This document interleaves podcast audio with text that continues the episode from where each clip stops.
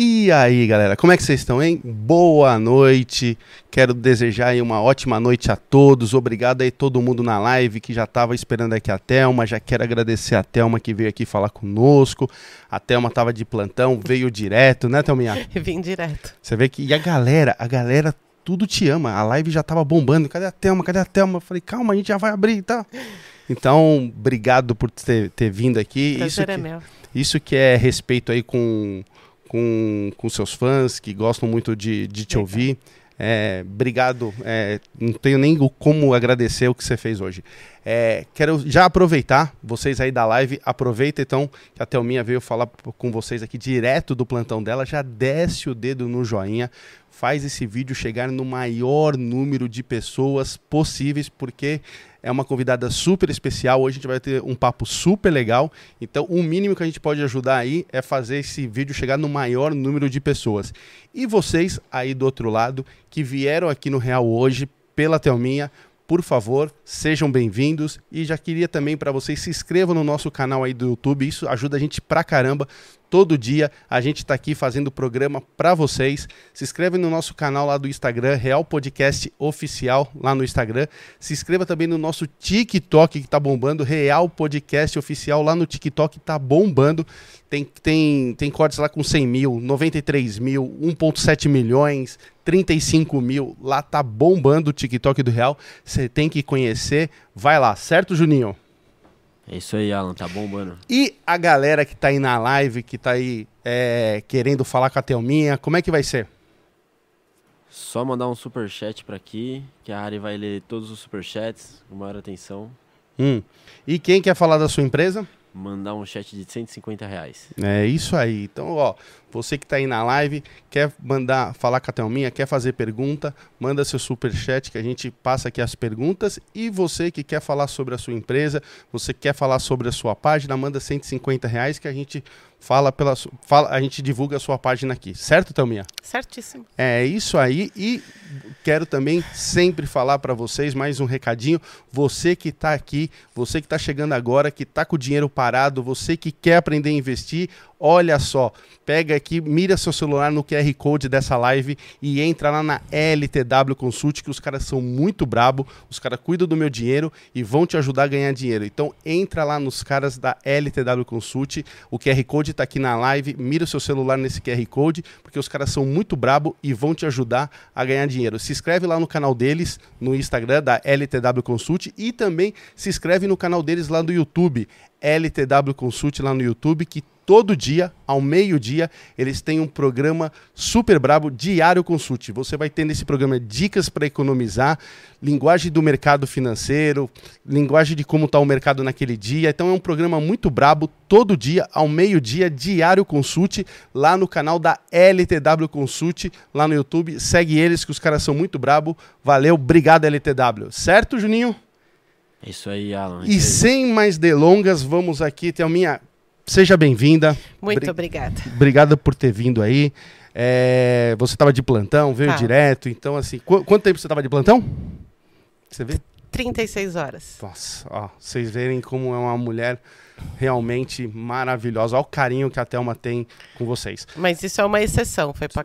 É, sim, De, de várias coisas que aconteceram, imagina. é. É, Porque normalmente não é não, assim. 12 não. horas, no máximo 24. Como é, é Thelminha, vamos assim. É, vou, vou pegar esse gancho. Como é que é, é, é os plantão? 12 horas, no máximo 24. É, de acordo com. No, no próprio concurso, né? Uhum. Vem que, que vai estar. já escrito lá no concurso, você vê que você está fazendo um, um concurso para um regime de plantão. Então, o plantão, geralmente, ele é 12 por 24, 12 por 36, né? Tá. 12 por 72, se for noturno, tem que obedecer um espaço maior de, de, de tempo de descanso, né? Entendi. Então, no mês, você vai ter X plantões de 12 horas para cumprir. Tá. Às vezes, pelo, por uma necessidade da escala, né? Um colega, vai, vamos supor, na época de pandemia, um colega com Covid, Vide. você vai. Ou Ou algum BO os grande. atropelos que Sim. acontecem, seja um falecimento de alguém da família e que o cara fica impedido de fazer aquele plantão, o chefe dá anuência de que você esteja apto, porque também se você fizer um plantão acima desse horário, você também vai perder um pouco daquela, daquele seu Você vai estar feeling. cansada, lógico. Vai estar cansado, né? Então, existem exceções, mas o normal é de 12, no máximo 24 horas. Entendi. Thelma, aonde você nasceu? Aonde você viveu quando criança? É, sua família, o que seus pais faziam? Sempre que eu começo aqui as minhas entrevistas, eu quero sempre conhecer o pessoal antes de chegar aqui no Real. Eu sou paulistana, né? É, passei a maior parte da minha vida, até os 18 anos, na Zona Leste, no Tatuapé. né? Opa, conheço. Fiquei lá, morava no Tatuapé. Aos 19, vou mais pro fundo da Zona Leste ainda, Aonde? lá pro Parque do Carmo. Parque do Carmo, Isso. também. Aí morei lá um tempo e hoje, hoje assim, 20 anos eu tô em Guarulhos. Guarulhos. Moro em Guarulhos. Tá. E como é e você fazia assim? Como foi sua adolescência? É, Terrível. Porque já começou bem. Como é que foi? Ah, não. Terrível pra É. minha mãe, né? Terrível pra minha mãe, terrível pro meu pai. A minha adolescência foi maravilhosa. Eu sou a caçula de três irmãos.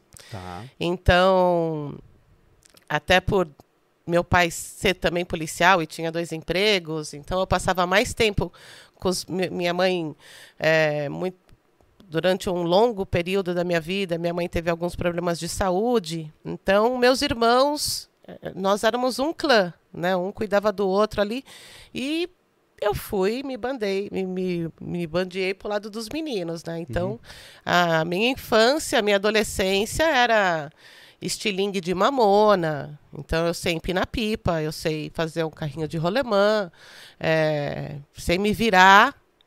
E eu acho que isso foi muito bacana, porque hoje eu sei me virar, né?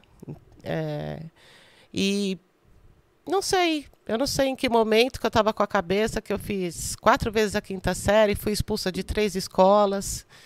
E depois, aos 19, eu caí Cara, em você- si. você- foi, foi expulsa de quantas escolas? É, é Zona Leste, né? Ah, ah, Zona Leste. Zona Leste é isso. Então, assim, é, eu fugi um pouco a regra, né? Daquela é, menininha centrada, né? Mas, para mim, foi maravilhoso. Meus pais não sabiam mais o que faziam comigo. Mas, assim, não era nada que hoje passa desapercebido. Uhum. É que na época era um absurdo, mas Uhum. hoje passa desapercebido, porque eu acho que as travessuras são outras, né? Sim. Dos adolescentes de hoje. Mas maravilhosa, adolescência maravilhosa. Daí com 19 anos, eu, eu acho que caí em si, né? Tive uma professora, porque eu fiz quatro vezes a quinta série, e uma professora chegou para mim e falou assim, daí eu fui alcançar o tempo perdido fazendo supletivo Supletivo. né? E aí uma professora chegou para mim e falou assim: "É uma pena que você use todo o seu potencial, porque você tem características de líder. Só que você está sendo líder negativo. O dia que você for um líder positivo, você vai deslanchar. Aquilo ficou na minha cabeça de um jeito, porque aquela mulher olhou para minha cara com uma cara de nojo, de desprezo, sabe? Que para mim foi o start de eu falar assim: eu vou provar para você que eu não sou isso. E ali eu tomei gosto. Ali eu tomei gosto mesmo. Aí eu fui fazer magistério, é, fui fazer magistério num colégio onde as pessoas que vinham de colégio público tinham a vaga garantida. Pessoas que vinham de colégio particular tinham que esperar as desistências. Então eu vinha de colégio particular e ali eu já fiquei em terceiro lugar para entrar na- nos remanescentes da escola particular para a pública. Para mim aquilo já foi, eu falei, nossa, eu em terceiro lugar. E ali eu tomei gosto. Fiz faculdade, nunca peguei uma DP, eh, prestei o concurso aos 19 e ali eu comecei a Aos 19 você já prestou concurso para entrar para a polícia? Isso. Eu fazia magistério e saindo um dia do magistério, passei numa banca de jornal, vi o tal Aquela jornal do página amarela, concurso. é, do- É. não era isso? Putz, eu o jornalzinho do concurso, Eu né? lembro disso. Ainda tinha jorna- jornaleiro que não deixava nem você nem folhear, né? Folhear. É, falava, compra, né? E aí eu era a capa principal, fotógrafo técnico pericial, que era a carreira do meu pai, bem como era a carreira do meu tio, da minha prima, é, do- de outros tios meus, né? Então eu, eu já era familiarizada com esse nome, com essa profissão. Seu pai era delegado, né? Não, fotógrafo, Fotógrafo pericial. também? Ah, tá. Fotógrafo pericial também. E Pô, lá já nasceu, então. E ali eu prestei o concurso e passei. Aí meu pai me deu puta do empenho ali. Não gostou no primeiro momento, né? Talvez por esse lado de ser a única filha mulher. Mas depois ele abraçou a causa e falou: então você agora vai ter que honrar o nome da família, entendeu? Você tem quantos irmãos? Dois. Dois. E o seu Dois. irmão faz o quê? O- meus dois irmãos, durante muitos anos, seguiram durante muito tempo na Bolsa de Valores. Tá. Né? No mercado financeiro. financeiro. É, aí eu até acompanhei a época que a, que a bolsa passou tudo para eletrônico, né? Sim. Nossa, é, muitos amigos, assim. Porque, por coincidência, meus irmãos eram da bolsa e meu ex-marido também, né? Então eu acompanhei tudo, Você tava ali próximo. estava ali próxima. Depois que acabou a bolsa eletrônica, um irmão meu. Analógica. né? É, é isso, a analógica. E Hoje é tudo eletrônico. eletrônica. E aí o meu irmão se formou em arquitetura, mudou para o interior e o outro mudou para a Baixada Santista. E há três anos atrás ele faleceu. Pô, que é meu desculpa, irmão de-. Ah, era tipo meu melhor amigo, né? Entendi. É, melhor amigo assim nessa fase da adolescência. Entendi. Ele era o cara que me pegava pela mão e me ensinava e fazia N, N, N, N travessuras. Uma das minhas expulsões de escola foi por causa dele. É, Eu, eu passando e o cara falando, ah, porque esse tal de Igor aí, puta de um cuzão e não sei o quê, que ele brigava muito. Uhum. Aí você ouviu? Aí eu ouvi. É, porque eu luto judô, porque eu luto karatê, porque não sei o quê, porque eu quebro dois tijolos. Eu falei, ah, que beleza. No dia seguinte eu levei dois tijolos. Hum. Falei, quebra aí. Ah, eu não tô aquecido. Eu falei, não, quebra. Hum. Ah, mas por quê? Eu falei, você falou que meu irmão é cuzão, quebra isso daí então. Daí Hum. acabei jogando tijolo nele, baixaria. A gente gosta assim. A gente gosta. Saudade, gordo. Ah, saudade. Ai, esse programa vai ser o máximo. o... Thelminha, aí você entra, faz o curso, entra pra polícia. É, Você esperou um tempo ou você já foi logo acionada? Porque a gente sabe que quando faz concurso aqui no Brasil, às vezes você tem que esperar um, um tempo pra ser acionada, né? Pra, pra começar a trabalhar. Então, eu presto, eu, eu faço a inscrição, né? E presto a prova com, com 19 anos. Certo. Até eu ser chamada, eu já estava com 20 anos, né? Um aninho. Um aninho. Então, é, Foi rápido até. aí eu fiz três anos de academia de polícia Tá. e logo já fui para o departamento de homicídios, que possui uma perícia própria para acompanhamento de local, né? Tá. Então, não é que é, que é uma perícia própria, é que, é, como é um departamento especializado, facilita demais a comunicação e a, o trabalho perici, o trabalho de investigação junto com a perícia em local. Então, tem uma perícia baseada no departamento de homicídios, né? Essa perícia ela faz parte do crimes contra a pessoa. Uhum. Então você tem uma, uma perícia de crimes contra a pessoa e uma especializada em homicídios de autoria desconhecida que fica baseada no DHPP. Eu faço parte dessa equipe. Né? Entendi. Entendi. Thelma, é, a gente está falando aí quando você tinha 19, 20 anos, você entra para a polícia. É, é claro que a gente está falando outros tempos do que uma, uma, uma Thelma de hoje com 19, 20 anos que entra hoje na polícia. Creio eu que você entra num, num, num momento que tinha, devia ter muito mais homens.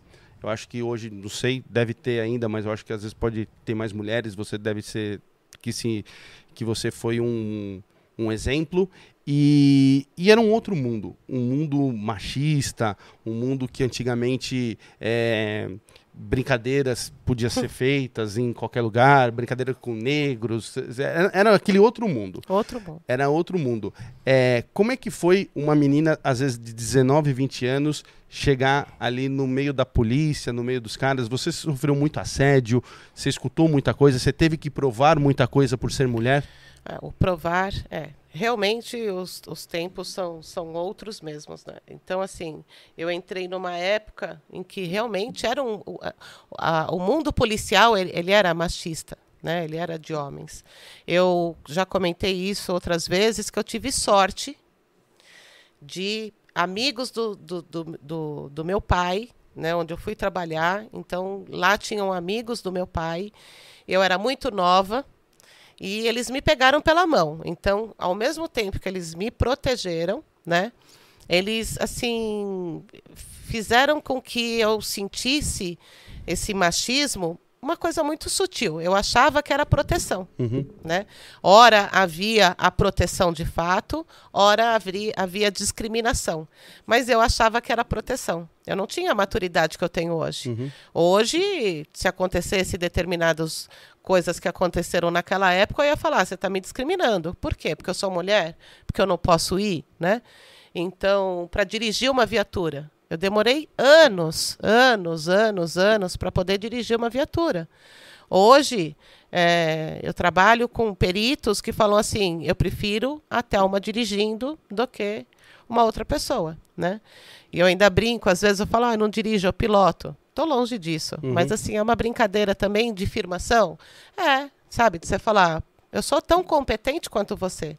Sim. É, até essa coisa de provar. Uma vez eu estava indo para local e hoje o cara é extremamente meu amigo. Hoje ele é meu amigo. O que, que é local, desculpa? Local de homicídio, é uma Ah, ocorrência. local, local, É, tá. sempre que eu falar local, Local, é uma Tá, ocorrência. já estamos sabendo.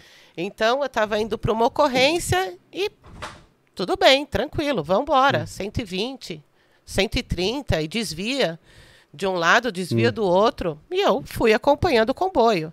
Mas eu vi que realmente a gente estava numa velocidade desnecessária. E ele cortava para um lado para o outro e eu acompanhando o comboio. Quando chegou no local, ele chegou e falou: parabéns. Eu falei: por quê?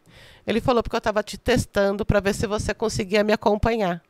E eu não imaginava que era um teste, você entendeu? Hoje ele é meu amigo, ele fala: não, aquele dia paguei um pau para você dirigindo. Mas é um meio de alguém é, falar assim: o que, que essa mina está fazendo aqui? Você entendeu? Entendi. Então, é, sou fotógrafa pericial. Só que é uma carreira da Polícia Civil. Quantas vezes eu não fui questionada de por que, que você está com uma arma na cintura? Por que, que fotógrafo tem que andar armado? Como assim, por que, que fotógrafo tem que andar armado? Porque eu não sou fotógrafa de estúdio. Sim, Eu não vou lá tirar foto do Genequini, sim. do eu vou tirar foto de local de crime, Sim. né? Então assim, realmente os tempos são outros, é, muitas brincadeiras do a vida é justa, mas essa calça, né? Putz. É, então assim, eu hoje eu não não eu desconheço perto de mim alguma brincadeira dessa, porque eu, eu rebato. Hoje eu tenho condições Sim. de rebater. Na época eu não tinha, né? Na época pura imaturidade. Como é que é, assim, quando você chegou lá, Thelma, qual foi a primeira coisa que você viu que te impressionou por uma menina de 20 anos? A facilidade de atender um local e no, num- uma ocorrência de homicídio e no meio daquela ocorrência é, existir descontração, brincadeira, aquilo me assustou. Mais do que a pessoa fala assim, ah, você vai lá e vê o morto. Não, me assustou mais eu ver as pessoas em determinados momentos brincando, mas não, não Não brincando com o Não. morto, brincando no sentido de de descontração que nem- mesmo. que nem a gente tem aqui. Isso. Que nem aqui. Aquilo inicialmente me assustou. É, eu, eu acho que é um baque mesmo. Eu operei, vou pegar esse gancho do que você está falando. Eu fiz uma operação e é impressionante, porque era a minha primeira operação, só fiz uma na vida. E, lógico, qualquer coisa que você vai operar, você tá tenso. É Meu, lógico. você entrou ali, você tá ali na cama, você vai operar, você tá tenso. eu entrei na, na, na sala lá pra operar, tava um, um som alto de, de balada, que nem a chamada aqui do Real. Aí o, o médico trocando ideia, tudo feliz, não sei o que lá, e os caras iam abrir minha coluna. E eu assim, Sério mesmo? é, Vocês tipo assim, eu levantei, eu tava na cama, né? Tipo assim, eu tava deitado assim na maca, aí trouxeram a maca, a maca, o médico dançando, dançando assim. Eu olhei pra ele e falei, deixa eu te falar uma coisa, é, vai ter uma operação aqui mesmo? Você tá preparado pra fazer o que você vai fazer? Ou eu tô na sala errada? É, aí, aí ele com, com o pessoal da, da equipe lá falou, não, meu, eu abro seis colunas por dia. Bom. Não, ele era um médico muito bom, eu vou escolher ele, mas assim, é, eu também tomei um susto, na- e hoje eu entendo, hoje eu entendo que foi a melhor coisa do mundo. É. Aquele cara era o cara mais preparado que podia pra tocar em mim. Porque, tipo assim, a cirurgia dele foi maravilhosa. Eu não fiquei com nenhuma sequela em uma, uma cirurgia de coluna. E, e assim, é. Porra. E, e, assim, às vezes a gente pensa assim, pô, o cara tinha que estar tenso, o cara tinha que estar nervoso, o cara tinha que estar ali assim, ó, vou fazer uma cirurgia. Gente, não. O- com- quando você pega um cara experiente, que nem hoje você, a Thelma, com tantos anos, De boa. é de boa. É. E, Ah, e eu, já vi, eu, já vi vários, eu já vi vários mortos. E flui melhor. Flui, flui melhor. Flui, entendeu? As coisas acontecem melhor. Então, é, a equipe que eu trabalho, a, a equipe em local, é uma equipe razoavelmente grande. Né? Então, você tem o delegado de polícia, uns três investigadores, perito, de dois a três papiloscopistas e o fotógrafo. É uma equipe aí de oito a dez pessoas no local. Então, primeiro que a gente, como sempre está trabalhando junto, já tem um entrosamento. Agora, se naquele local você tiver tenso, você tiver rígido, você tiver, olha, não não anda, não, Não- anda, não, não anda. Então você se descontrai, às vezes saem piadas internas. A gente às vezes é, fica se, às vezes não, a gente tem que se policiar. Porque às vezes a imprensa está filmando, não vai entender você ali Brincando. brincar com alguma coisa, você entendeu? Que não é o humor, Não, nada não é um desrespeito Não. àquela situação, não é um desrespeito à, à vítima ali, não é. Mas é, é necessário, é necessário, Sim. entendeu? Então, uma piadinha interna, oh, mas Não, vocês são seres humanos. bota. É, a, a pessoa também tem que entender que não é porque vocês são polícia e estão ali, A gente vocês são seres sangra. É, a gente sangra, a É. gente chora, a, Exatamente. a gente ri, né? Exatamente. A gente come. Sim. coisas que me assustaram na polícia, de você parar em algum lugar, né, no começo da carreira, né, me assustou e hoje ainda me incomoda demais. Me incomoda. Eu sou, as pessoas falam assim, até uma extremamente grossa. Mas é que as pessoas também não sabem ser sutis. Então, vai tomar patada. É, você para para comer em determinados lugares, as pessoas te olham com nojo. Olha para a viatura, olha para você, como dizendo, como é que você está aqui no horário de trabalho, comendo aonde eu estou comendo por prazer? Peraí, você acha que eu trabalho 12 horas e não me alimento? Você entendeu? Então, é, ou você chegar num local, vai, na famosa padaria, né? Você chega na padaria e você fala assim, ó, não vou nem falar, me dá uma coxinha que é ruim. Você fala assim, dá um bolinho de ovo. Me dá, me dá uma esfirra. E o cara fala assim, é quatro reais. Caraca. Mano. Mano, nossa. Não tô aqui para pedir. Sim. Ó, eu já ia soltar meio, meio Não, palavrão. não, aqui. pelo amor de Não Deus. tô Ô, aqui para pedir porra nenhuma. Não tô É. aqui. Não tô aqui é, implorando meia hora do seu salgado para fazer uma segurança na sua padaria. Seu eu não perguntei, eu É. não perguntei quanto custa. É isso aí. Você entendeu? Então isso é, ofende. Sim. A mim ofende. Não, mas é A lógico. mim que Eu ofende. te entendo. E incomoda. Porque, porque, porque para qualquer outra pessoa que chega e faz o pedido ali, ele não fala Ele o preço fala, antes. Ele não fala. Ele serve, Isso. a pessoa vai comer e depois. É, uns pau no cu. É, é, é. Isso irrita. Isso incomoda, né? E aí, voltando esse negócio do assustar, então no começo eu olhava todo mundo ali descontraído e realmente eu falava assim: meu Deus, os caras são completamente frios, né? Uhum. Eu, tipo, não tem ninguém chorando aqui, né, pelo morto. Mas depois eu fui entender, né? É, não, é, faz parte. Você falou que você trabalha com uma, 10 pessoas. Vamos lá, para todo mundo que está é, começando aqui nessa live. É, vamos definir o papel das 10. O seu, você quer começar por onde? Vamos definir o papel das 10. Então, vamos voltar um pouquinho para definir ainda mais como que a gente é acionado. Sim. Então, sempre que tem um crime, vai ser tipificado pela autoridade policial, seja de patrimônio, vai ter uma equipe do IC diária que vai atender esse dano. O IC diária é a delegacia da área. Isso, né? Diária, zona leste, zona norte, sul e leste. Quando tem um homicídio, Certo. O delegado da área, ele vai até o local e fala assim, eu vou falar grosseiramente para todo mundo entender. Sim. O delegado da área vai lá e fala assim, é um homicídio. Ok. De autoria conhecida ou de autoria desconhecida? Se é de autoria conhecida, todo mundo sabe quem matou, ele vai acionar o IC Crimes contra a Pessoa, que é a equipe do sangue. Muito bem, o inquérito vai ficar lá com o delegado de área. Ele chegou no local, viu que é um homicídio e ninguém sabe quem matou. Então é um homicídio de autoria desconhecida. Para isso, existe uma equipe especializada em homicídio. Existe um departamento especializado em homicídio. Por ser especializado, ele, ele necessita, via, por, via legislação, de uma perícia ali própria. Aí somos nós. Uhum. DHPP atende locais de homicídio de autoria desconhecida. Certo. E hoje atende também intervenção policial quando tem o resultado morte. São esses casos. Intervenção policial é quando o policial. A famosa troca de, de tiro. tiro. Né? Ou, ou, troca de tiro, ou a, intervenção da polícia uhum. onde tem uma pessoa é, Sim. vitimada de homicídio. Então a gente atende isso. Fomos para o local.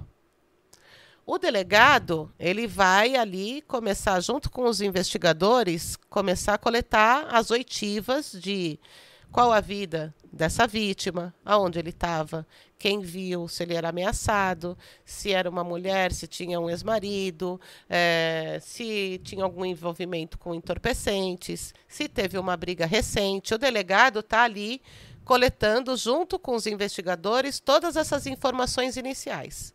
Nesse mesmo tempo, tá o perito, o fotógrafo e o papiloscopista fazendo o levantamento de vestígios e de indícios que venha a comprovar a autoria. Então, o papiloscopista vai começar a procurar impressão digital. O perito ele vai, ter, ele vai traçar a dinâmica para o delegado de polícia, modus operandi, arma, como morreu, e eu vou estar tá registrando tudo isso como se fosse uma história em quadrinhos. A minha função primordial é o quê? Ilustrar o laudo. Mas ilustrar de uma maneira tão coerente que quem não esteja no local, amanhã, quando lê o laudo e visualizar as fotos, entenda plenamente qual era aquela situação. Então, a nossa função é essa no local de crime. Hum. E dessa, dessa, dessas 10 pessoas, então a gente tem você, o, a pessoa que cuida dos, dos das de digitais. Todos, é, o papiloscopista. o, e o outro é o. É, e o resto do pessoal é quem? Delegado, Gado. três investigadores, de dois a três papiloscopistas, perito e fotógrafo.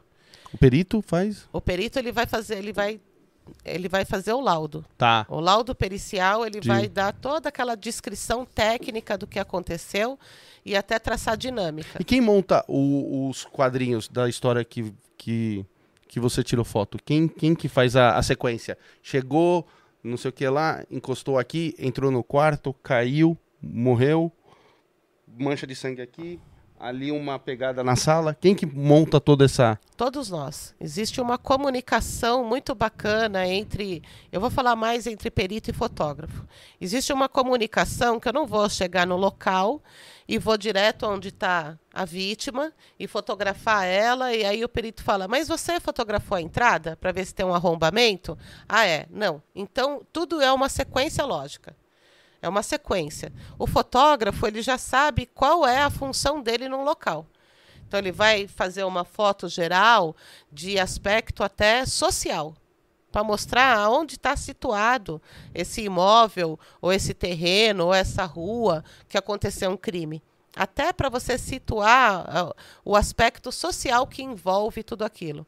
Aí eu vou começar a adentrar no local. O que eu for entrando, eu vou registrando. Se é uma casa, eu vou fotografar o portão, vou fotografar que não tem arrombamento, eu vou fotografar que é uma entrada lateral, que não que a porta está arrombada ou não, que é quantos cômodos tem, a desordem de cada cômodo. Por que, que eu vou fotografar tudo isso? Porque no laudo vai estar tá descrito tudo isso. É, fomos chamados para um local, um imóvel, um local interno, dentro do imóvel X, que era composto por um portão de folha dupla de aço. É, então, to, toda essa, essa descrição, é, que vai estar descrito no laudo, eu vou estar acompanhando. O que determina por onde começar é a nossa conversa. Então, se eu tiver num local externo de comoção pública, onde tem dois veículos é, com marcas de tiro, ou a pessoa estava dentro do veículo, foi alvejada e depois saiu, e tem ali o corpo em via pública, causando um trânsito imenso ou uma comoção pública onde possa vir a ter um tumulto. Por que, que eu não vou primeiro fazer o corpo, libero esse corpo, né? Aí eu já a, a, a via flui melhor e depois eu vou para os detalhes. detalhes. Então tudo, todo local tem o seu o seu diferencial. Mas essa conversa do que ah, vamos ali a pegada veio por aqui, tem tem tem todo mundo todo mundo dá o seu pitaco, né? Entendi. Todo mundo dá o seu pitaco ali. A gente tá, é, a gente costuma, é, a gente que não, não, não tá no dia a dia que nem você ali, a gente costuma ver muitas, é, isso encanta a gente até, assim, muitas séries de, de investigação, se assai. Vamos lá, perto, de, é lógico, trazendo para o Brasil, vamos, a gente, primeiro a gente traz assim, ó, de lá para cá. Mas é, quando a gente vê um CSI ali, é, tirando, lógico, deve ter muita coisa ali que de da, da, parte de, do cinema mesmo, uhum. é, mas tem muita coisa ali que vocês, que são próxima de vocês, que é mais ou menos isso mesmo que acontece, ah, com menos recursos, mas a, a base é essa mesmo ali que está fazendo, e é, aproveitando esse gancho, alguma vez, de, de alguma série que você assistiu, de algum filme que você assistiu, não sei o que lá, te deu alguma dica para melhorar o seu trabalho, você falou: caraca, meu, olha, os caras fazem que nem eu e eu não tinha. Pô, podia, eu vou começar a fazer assim. É, eu.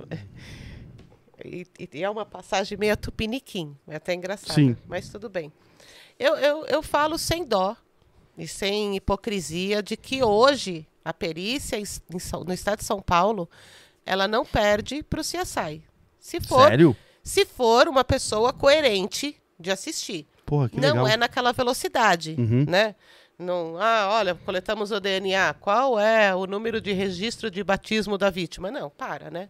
Então, tá. peraí, né? Então, então hoje, eu, eu comento, já comentei que nos últimos 10, 15, 15 anos, 10 anos, a, o, o, Instituto de Criminalística, a Superintendência de Polícia Técnico-Científica de São Paulo, ela deu um pulo tecnológico de 50 anos. A gente, a gente não perde para ninguém. É, é, assim, é óbvio que a demanda ainda é muito grande, então, às vezes, a demora para vir determinados resultados ainda existe. Por é, o número de... de, de peritos, fotógrafos, uhum. desenhistas ainda é escasso. Existe toda essa problemática, mas laboratorialmente, pericialmente, tecnológico, a gente não perde, a gente não perde. Eu comentei um tempo atrás que hoje nós estamos com um scanner de local que custa meia milha. Um scanner. Você coloca lá o tripé numa cena de crime e ele escaneia tudo em 3D, ele escaneia tudo. Você chega na sua base, você chega lá na base, liga o software e fala assim: caramba, mas eu não medi quanto tinha desse copo para esse. O scanner fez. O scanner fez. Mano, para. Eu entrei na época de filme. Da... Batendo aqui. É, E aí o pessoal fala assim: nossa, Thelma, quando você vai se aposentar? Não vou, não vou. O scanner acabou de chegar, deixa eu brincar um pouco, né? Uhum. Então, assim, é, hoje no meu cinturão, eu ando com testes rápidos de positivação do sangue humano. Gente, para mim, isso é fenomenal. Hoje você não tem uma quantidade X de falar assim: olha, o teste de DNA no laboratório do IC custa tanto, é muito caro. Vamos dar uma maneirada? Não. É, tem local que você traz 18, 30, 40 amostras de DNA. Que legal, hein? Não, gente, é, hoje eu digo que não se perde. E assim, voltando para Pro Ciaçai? o Ciaçai Tupiniquim, Hum. eu assisti uma série, não vou lembrar, e aí tinha um. Acho que era um, era um pelo, alguma coisa assim. E o cara lançava uma pinça homérica, enorme. E ele ia lá, porque não tinha acesso, né? E ele ia lá com a pinça e pegava aquilo. Eu achei aquilo fenomenal, porque eu falei assim, quantos locais eu já não fiz aonde você queria pegar alguma coisa e não tinha acesso. E aí você tinha que lacrar o local, ou um, automóvel, você tinha que manter ele. Ó, ainda não- o, o carro ainda não está liberado porque a gente vai fazer nova perícia, porque não tinha como acessar. E um dia eu mexendo lá no carro, inclusive do meu ex-marido, eu vi aquela, aquele, aquele ferro de pegar parafuso Uhum. no motor. Uhum. Então você aperta aqui, né? E ele vai pegar... E ele sai uma garrinha. É. você- Ah, Não tem sim. um, um equipamento para esterilizar. Porque essa água às vezes assim- pode ser usada para alguma coisa, para fazer uma análise nela. E ah, aí, sim, sim. Então, Ah, por exemplo, a gente, quando você vai coletar DNA, muitas vezes eu estou ajudando ali o perito a abrir um lacre. Eu, eu- me chamam muito a atenção no local. Os peritos vivem pegando no meu pé no local porque eu não uso luva. você tá com a câmera. Porque eu estou com a câmera o tempo todo. Então, nesse momento que eu vou ajudá-los num lacre, abertura de um lacre para guardar uma evidência, qualquer coisa, eu tenho que pôr luva. Principalmente no DNA. Porque se eu, sem a luva, abrir o lacre, eu já estou contaminando aquele invólucro. Para entrar um, um, um suave, que nada mais é que um, cona- um cotonetão, né? Com a amostra de DNA. Então, tudo é muito delicado. Né? Hoje é- é tudo muito delicado para você coletar determinadas amostras. Nesse caso, que que é, é, é mais uma preservação. Porque aquela água com sangue, que era uma caixa d'água, só se eu quiser ver quantos DNAs tem ali dentro. Então eu pego um tubo, né, e vou. num- Agora, para minha preservação de saúde, Uhum. Eu Sim. coloquei aquele ferro lá dentro, eu vou depois ou passar um, um, um álcool, água com cândida, né? As mesmas coisas para, para aquelas plaquinhas de evidência que você usa em falar- local. É, então eu ia falar. Essa, A gente essa- limpa elas, porque você pode estar transportando, né? Então você limpa. Então você tem deter- determinados eh, cuidados, porque quem é o agente contaminante do local? É você, Uhum, não é o sangue uhum. que vai. É a arma. A evidência 5 é um chinelo que foi perdido no local. Mas é, é na sequência que você vai achando as coisas? Ou, ou por exemplo. Não, a gente tenta, a gente tenta ali fazer o- de uma maneira que você vá varrendo. É, porque vamos, vamos dar só para o pessoal da live aqui. Joga aqui no, na geral, Juninho. ó. Por exemplo, aqui, ó. Essa daqui é a mesa. É... Cadê? Aqui. É... Aqui a mesa da. Vamos supor, da casa. Se você encontrou uma aqui, é, outra aqui, arma aqui. Aí você coloca. é, por exemplo, esse é o um mesmo, porque foi o que você encontrou. É isso que eu, que eu tô. Por exemplo, esse daqui não pode ser o um. Pode, porque ele não é por importância. Não é esse é mais importante que aquele. Então esse daqui estava próximo da vítima, tem que ser o um. Tá. Não, eu achei esse primeiro um. Dois, você vai pondo, você Ah, entendeu? Você vai pondo só para não se perder Uhum. e depois o perito vai estar anotando o que é na evidência número um, na plaquinha de evidência número um. É um estojo. Ah, E na dois? Entendi também. Tanto que tem sequência fotográfica que você vê lá. Um, dois, três, quatro, nove. Por quê? Ah, tá. Um, dois, três, quatro, nove. Entendi. Por quê? Porque você tá ali. Então, achamos tudo? Ó, alguém mais viu aí alguma coisa? Porque o que passa batido para mim não passa para você. sim. Por isso que tem essa comunicação. Sim. Olha, tem mais um lá. Você vai tirar todas as plaquinhas para colocar agora na ordem? Não. Ah, parou. Põe aqui outra plaquinha. Entendeu? Entendi. Então, a intenção de, de mar- fazer aquela, aquela marcação que a gente chama de SIM, né? É, é um sistema de identificação e mensuração de, de evidências de provas. Tá. Então, é, é- é mais de evidenciar aonde estava para você não... Já não funcionava, porque você não conseguia visualizar o laser. Tá. Depois nós tentamos adquirir as varetas balísticas, né? Forenses. O que, que é isso? São várias va- varetas de alumínio assim, que vão encaixando uma na outra, fica o comprimento que você quer Ah. e você consegue colocar, por exemplo, um No- carro que tem vários embates, né? Vários tiros.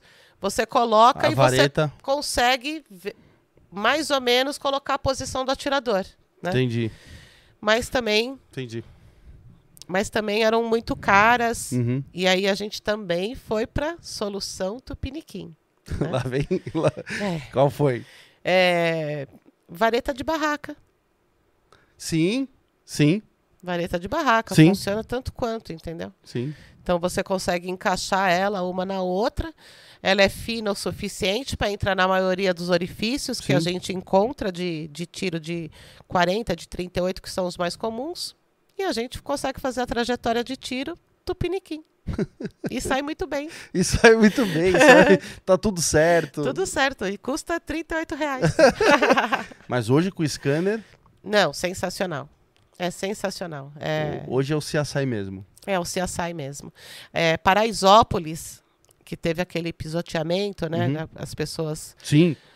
Morreram lá naquela, naquele beco. Na, na, na ação lá da polícia, quando chegou, lembro dessa história. Nós tínhamos. Então, hoje o scanner ele é muitíssimo utilizado, ele está sendo muito bem-vindo para reconstituição virtual.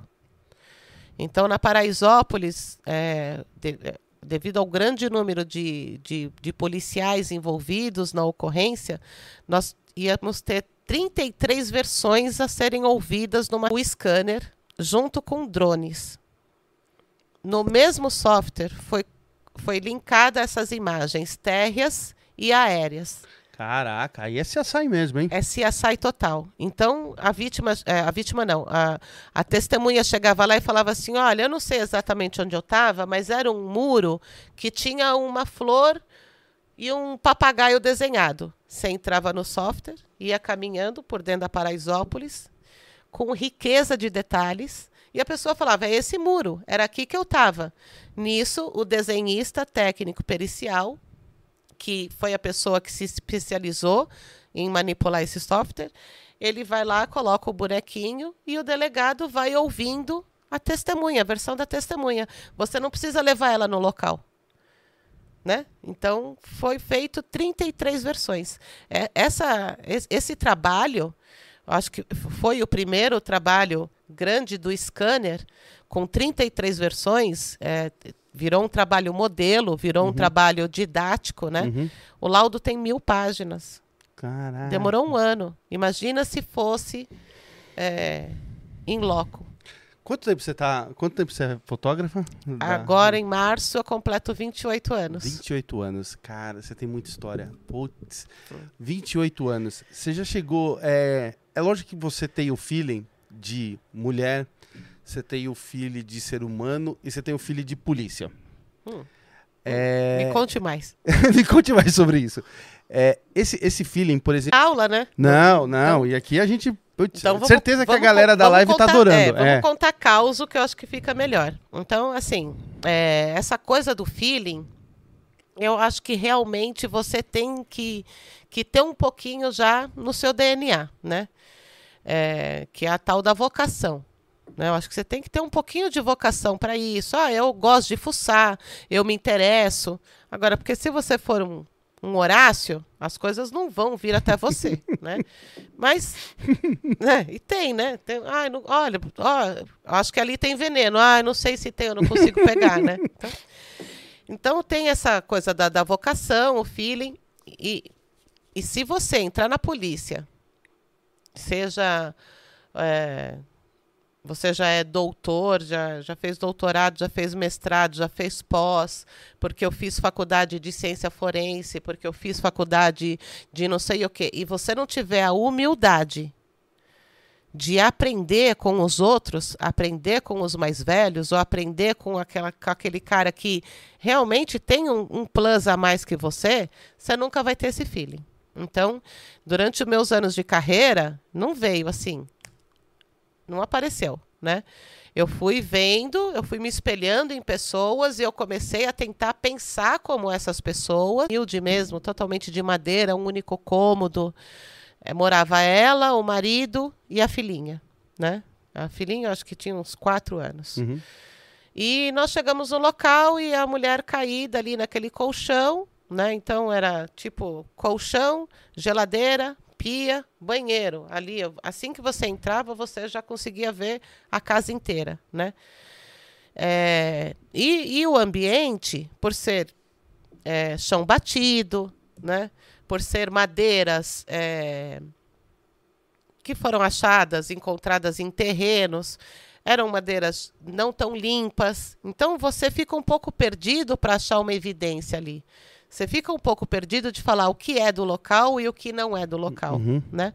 Mas aparentemente, né, era um cômodo ali que não tinha nada desarrumado, estava tudo.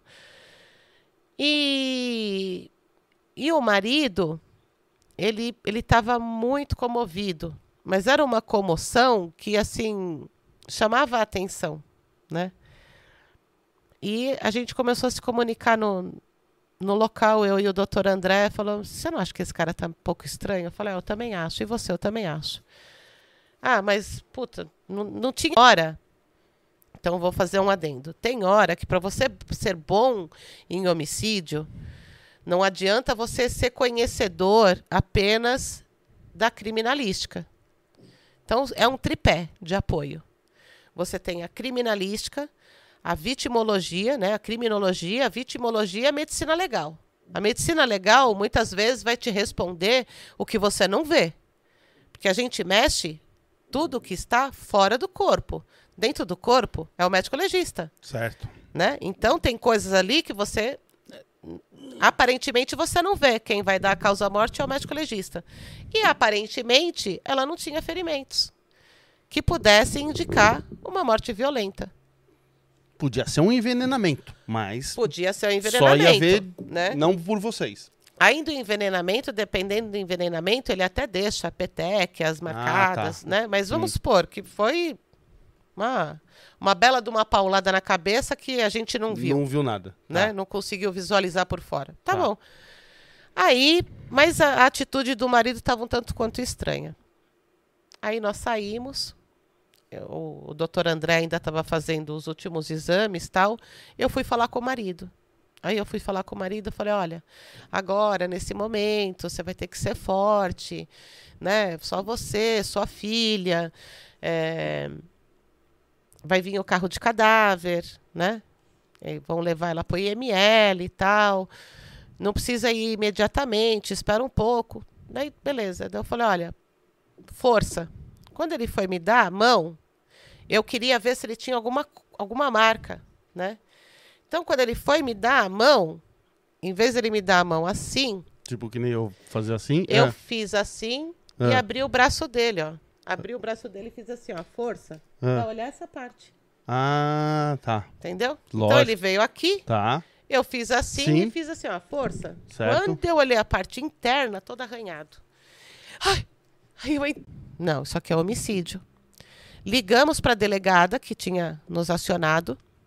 Ligamos para a delegada e falou: ó, vem para o local que tem coisa errada. Porque vamos. A delegada chegou no local, nós conseguimos provar por, por A mais B a nossa teoria para ela. E aí os policiais deram uma prensa nele e ele confessou que tinha matado a esposa por esganadura. E a esganadura. Mas não é fica uma marca aqui? Então, é muito relativo, porque o tempo de morte é que vai deixar as marcas no corpo mais evidente, né? Então você, você pega aí a, a, as hipóteses, as hipóteses são criadas de 8 a 12 horas. Então você tá, você morreu assim, o sangue desce, desceu esse sangue, você pode até virar o corpo, Hum. mas o sangue vai continuar aqui. Então você sabe se esse corpo foi mexido ou não. De 8 a 12 horas. Provavelmente nós estávamos no local antes disso. Então determinadas marcas vão aparecer com o tempo de morte. Entendeu? Então Entendi. até chegar no IML, talvez o IML bata o olho e fale assim: como é que o perito não viu determinada marca? Porque no período que nós fizemos a perícia, ainda não estava tão latente essa marca. Entendeu? Mas aí, deixa eu só entender uma coisa. É nessa, nesse, nesse tipo ali, você tá ali. Quando vocês entenderam, até vamos supor que vocês dessem a prensa nele e ele jurasse que não. O luminol não indica ali as mãos dele? Não. Outros exames indicariam, o luminol não. Então, tanto que ele foi submetido a um outro exame. Ele foi submetido a um exame que é de coleta de, de resíduos embaixo da unha, que chama subunguial. Então, embaixo das unhas, se eu tiver esse contato de te arranhar, de não preciso nem te arranhar, mas você vem para cima de mim e eu toco em você, né? Eu, eu vou ter eu vou ter pele sua embaixo da minha unha. E aí ele foi submetido a esse exame. Ah, mas é marido e mulher, né? Pode. É.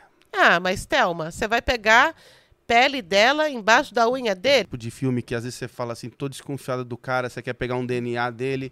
Aí você, que nem você fez essa ajuda pro cara, você fala assim, toma aqui uma água. Aí o cara toma, você pega, o- guarda o copo, já joga no saquinho. Já, mas não deu certo.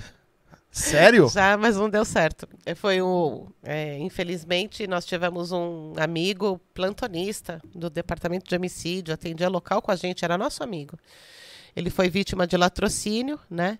E durante as investigações, Peraí, só, só o latrocínio é aquele roubo seguido de morte? isso, roubo seguido de morte. Então ele estava no primeiro dia de férias dele, o Leandro, ele estava saindo de carro e os caras chegaram, viram que ele era policial, ele tentou sacar, deram dois tiros na cabeça e levaram o, o veículo dele. Mas ainda bem que em 40 dias a gente conseguiu, a gente que eu digo, departamento de homicídio, a perícia empenhada também, demais nesse caso, conseguimos solucionar os, os dois autores. Foram presos, condenados. Só que um deles veio porque teve uma comoção muito grande na Zona Norte quando esse policial morreu. Das imagens na imprensa, né? E um dos autores foi de livre e espontânea vontade no DHPP falar: olha, estão falando que sou eu, né? Mas não sou eu. A gente falou, ó, tá bom. Então ele foi com o advogado, né? A gente não, até então nós não tínhamos ainda provas materiais contra ele. Ah, não, tudo bem, senta aí que você vai ser ouvido. Quer uma água? Olha o golpe. Ó, o golpe tá aí, O cai golpe-. Olha o golpe. Mas não. Vai colocar um pote de bolacha para ver se ele abria, sabe? Ó, na hora de assinar, né? Porque nós tínhamos um boné que caiu no local. E através desse boné nós extraímos o DNA. Uhum. E aí, né? Hoje em dia é tão divulgado tudo, né? E aí, até na hora de assinar, o advogado Deu a caneta dele. sacou a caneta. Então, assim, é, é cena de filme, mas eu. E aí confirmou que o DNA era o boné que estava no local. Ou seja, era ele. E aí, onde vocês acharam ele depois? Que ele já tinha dado o pinote? É, aí ele se apresentou. Depois de um tempo ele se apresentou e o outro nós prendemos. é, o caso foi na Casa Verde e o outro estava escondido em casa de parentes na Paraisópolis. Entendi. Um era leste e ele estava no extremo, no extremo sul. Cara, nossa, que meus sentimentos que era um companheiro seu, mas eu lembro, eu não te conhecia ainda, mas o bafafá foi gigante na Zona Foi. Norte, hein? Foi assim, eu, né, que eu falei, era o primeiro dia de férias dele. E por coincidência de escala, quem atendeu o local foi a própria equipe dele. Puta que pariu. Então, assim, as pessoas não conseguiam nem fazer o local direito, sabe? Um menino novo, é, ele ele estava saindo para levar a mãe dele em algum lugar, eu não É. lembro se era no hospital ou É, no, acho que era por aí, mercado. isso aí. É. E para a mãe não descer e ser, ser sur- surpreendida, ele começou a falar alto: Olha, pode levar o carro, pode levar o carro para a mãe ouvir e não entrar na garagem, entendeu?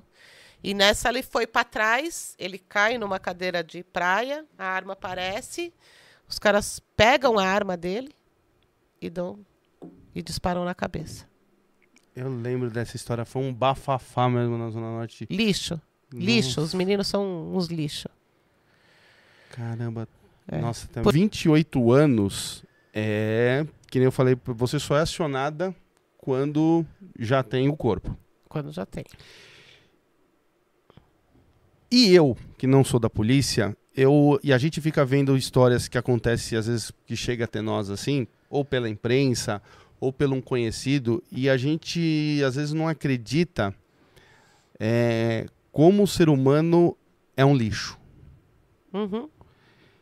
E a gente não acredita às vezes como o ser humano é de tanta maldade. E aí eu fico pensando é, na, com você aqui comigo, o quanto de coisa você já viu cruel?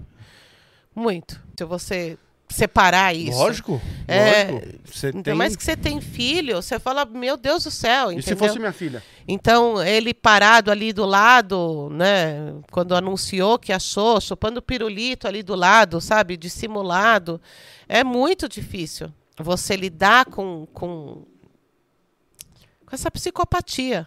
É uma psicopatia. Eu acredito até que, que esse menino tem uma doença, tem um, não é só um desvio social, né? Eu acredito que ele precisa de um tratamento, né?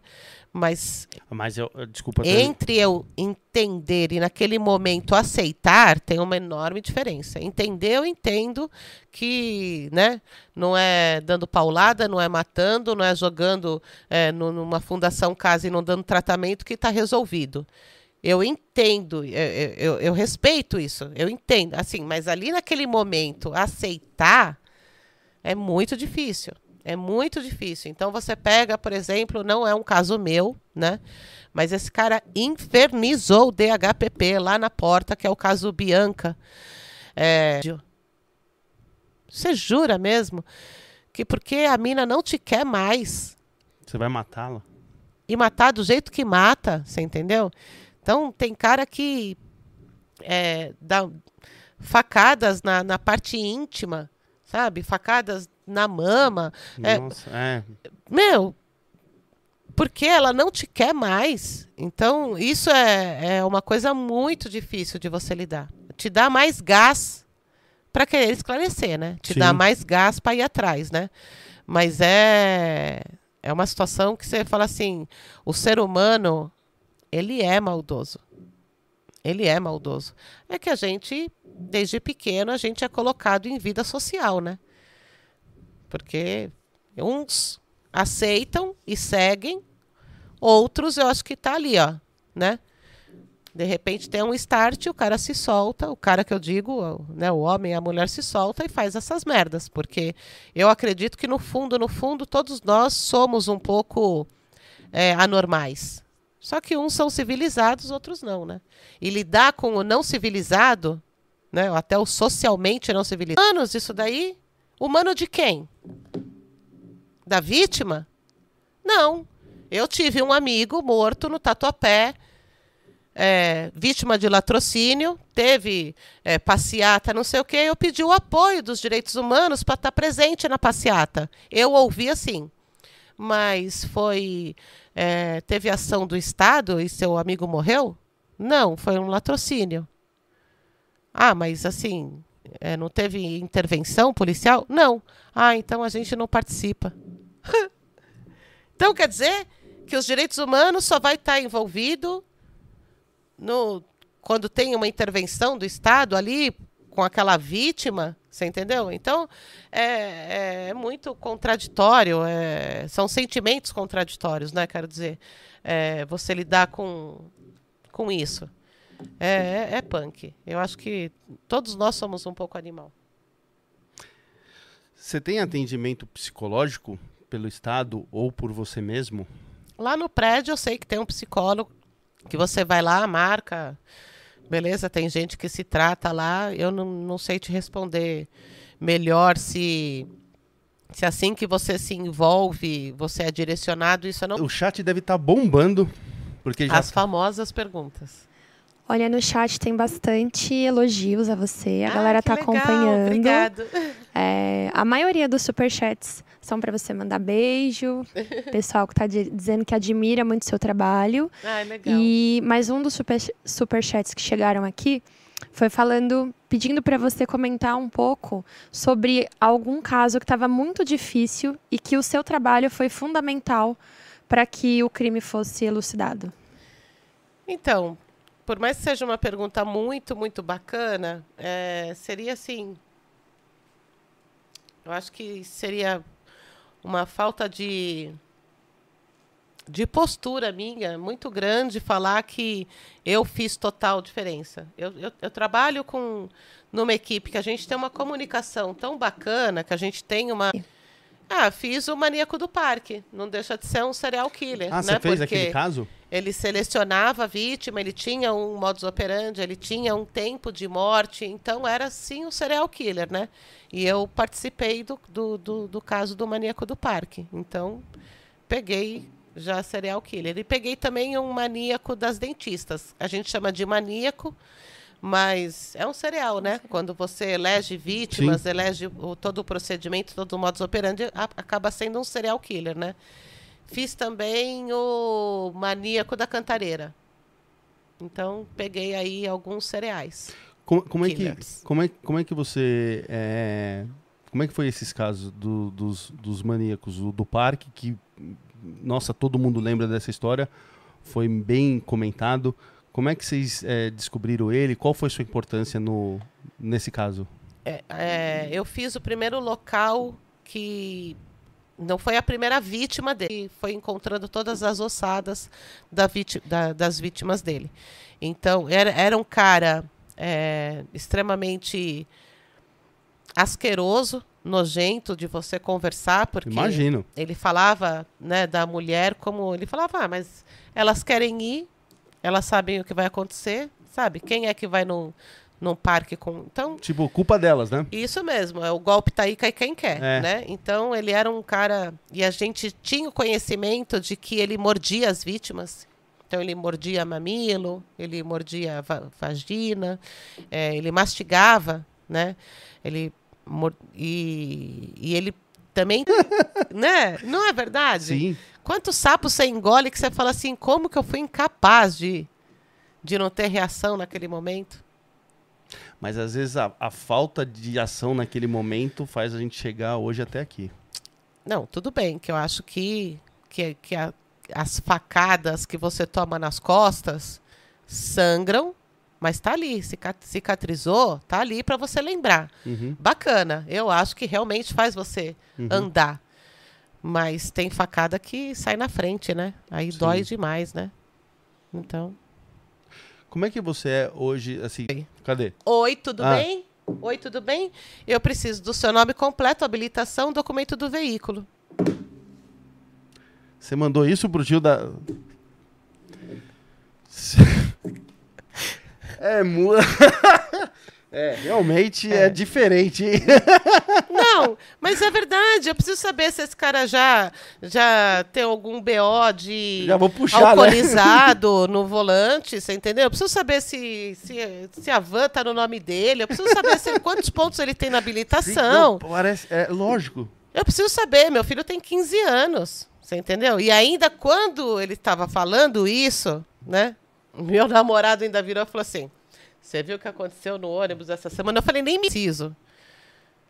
É, me colocar na situação que eu questiono. Qual é a situação que eu questiono? Quando eu atendo um homicídio é, de uma menina, de um menino de 17 anos que estava no local errado, na hora errada, no carro errado, eu falo assim: cadê a mãe dessa pessoa? Eu questiono. Então, o que eu questiono, eu tento trazer para a vida dos meus filhos, infelizmente, né? Então, eu, eu vou ser meia noiada? Vou ser meia noiada, entendeu? É, eles vão mentir, eles vão conseguir me enrolar? Muitas vezes vão. O que eu puder Lógico. é noia. Eu sou noiada. O que eu puder vai ficar ali perto de mim. Então, eu E- preciso ter o mínimo. E o de 21 vai fazer o quê? Quer fazer o quê da vida? Ele se formou em eventos, está fazendo pós em marketing. É, é um, um cara muito assim determinado, né? Então ele falou: "Ó, mãe, quero fazer faculdade de medicina". Daí nós fomos atrás, ah, em Buenos Aires, a minha Sim. sobrinha já tá lá, então não sei o que tal. Então vamos ver? Ah, não, mas não precisa mais porque eu não vou fazer mais medicina. Falei, tá, vai fazer o quê? Ele falou, eventos. Falei, super parecido. Tentando falar no chat de vocês, não respondem. Parabéns ao Zé Delivery. Vamos lá? Bom, tem uma perguntinha aqui que rolou no chat. É, a galera falando se você participou de um crime que a mulher cortou o órgão do marido. Eu desconheço esse crime, mas pe- pediram para perguntar se você participou desse crime, se você esteve lá.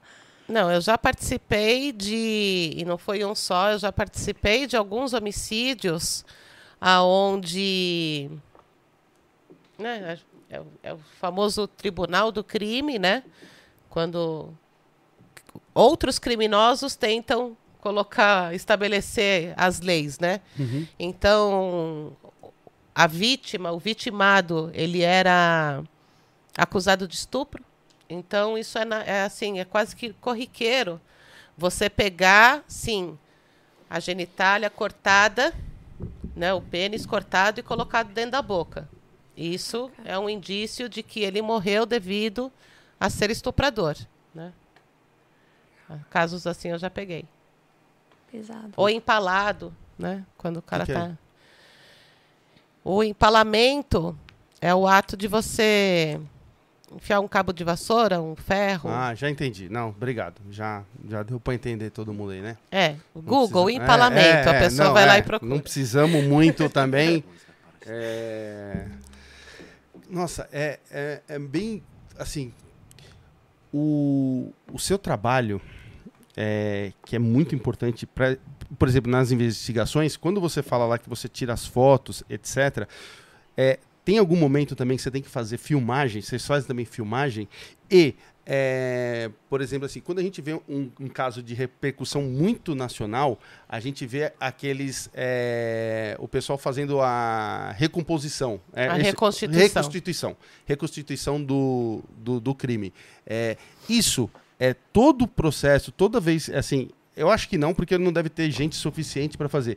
Qual que é no Brasil ou aqui em São Paulo, que é onde você trabalha, é, quanta em porcentagem o que, que é reconstituído e o que não é? E, e- e- e se, e se na teoria teria, teria que ser tudo feito reconstituição ou tem uns que não precisa? Não, a reconstituição ela é uma ferramenta de sanar dúvidas.